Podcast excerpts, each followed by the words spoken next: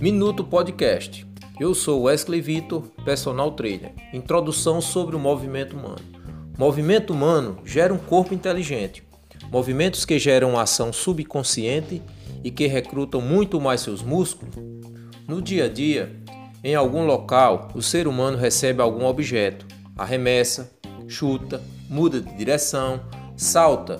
Tudo isso demanda esforço que gera movimentos.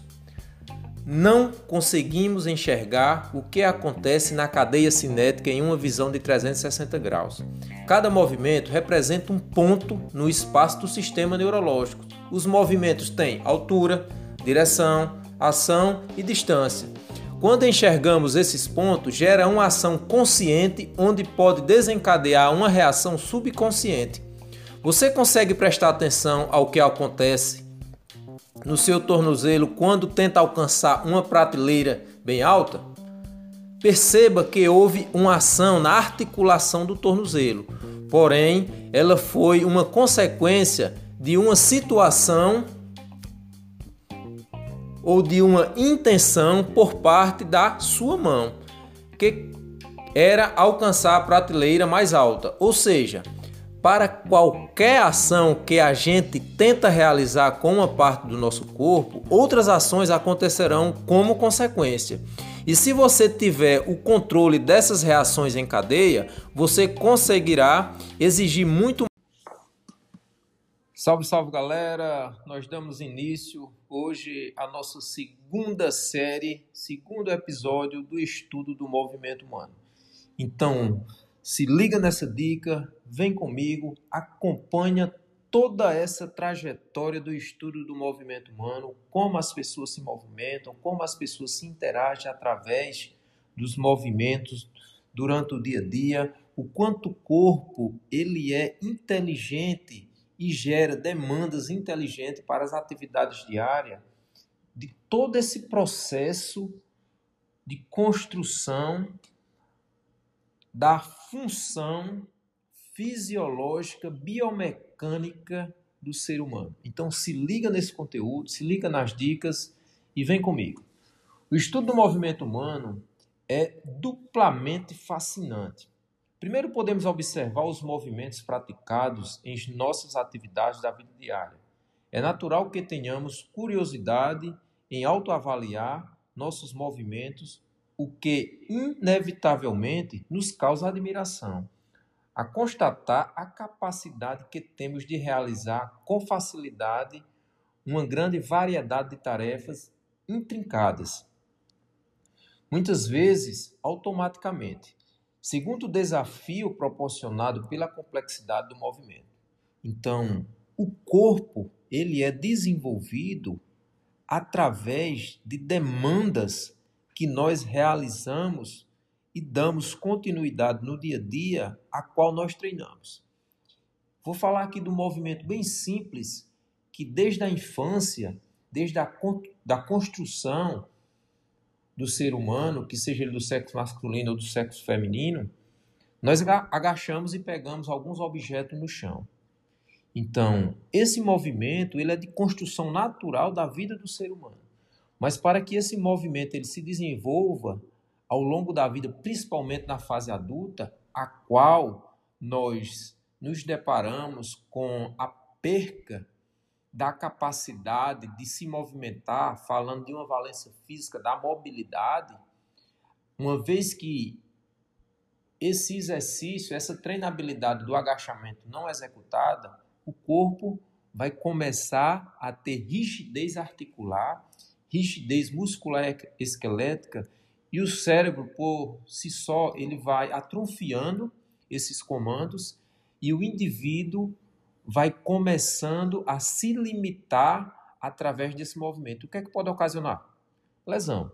Então, muitos são as lacunas em nosso conhecimento com relação ao movimento não somente quanto aos detalhes de como é induzido e controlado, mas também quanto aos aspectos aparentemente simples implicados nos movimentos com os quais realizamos nossas atividades básicas da vida diária.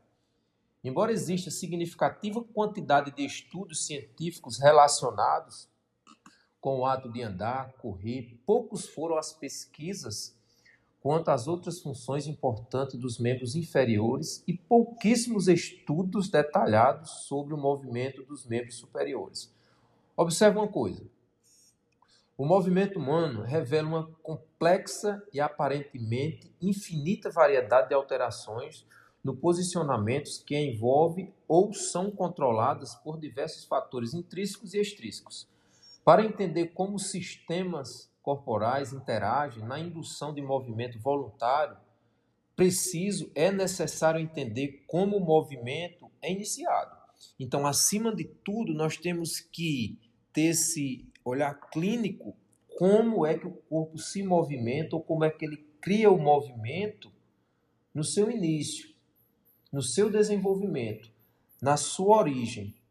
Então, esse olhar clínico é de fundamental importância para poder entendermos a complexidade da construção do movimento. O movimento humano pode ser abordado mediante diferentes aspectos. Acompanha quais são os principais aspectos que o movimento pode ser desenvolvido e construído para gerar um simples movimento do dia a dia.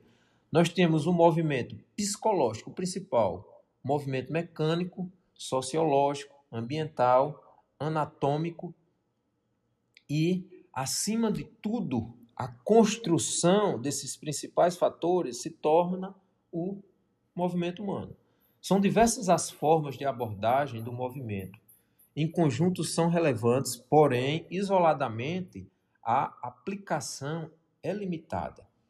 Para se ter uma visão global de como o corpo humano se movimenta e como os componentes do movimento interagem, é preciso uma abordagem multidimensional. Então, no dia a dia nós nos movimentamos para todo lado. Nós agachamos, nós pulamos, nós corremos, nós temos tempos de reações, comandos de coordenação motora fina para que nós possamos agir imediatamente para que o nosso corpo possa dar uma resposta a esse movimento, tempo de reação. Então, o movimento humano é algo sobre natural, aonde esses aspectos que foi falado agora, ele pode ir além desses fatores. Lembrando, quando o corpo ele é treinado e tem esse desenvolvimento de treinabilidade, a cada dia o corpo pode produzir movimentos diferentes que são gerados demandas ao corpo diferente. Então, Nada melhor do que se movimentar, do que fazer exercício físico, do que fazer a sua prática de atividade física no dia a dia, para que você possa gerar um corpo inteligente. Então, o movimento ele gera um corpo inteligente. Então, se liga nessas dicas, faça exercício físico todos os dias, pelo menos de 30 a 45 minutos por dia para que você possa sair dessa zona de conforto e se torne uma pessoa melhor a cada dia através do movimento, através do exercício físico. Então fica aqui a dica, o nosso segundo episódio do podcast, o Wesley Cast. Então acompanha aí essa segunda série, esse segundo episódio que o estudo do movimento humano gera um corpo inteligente.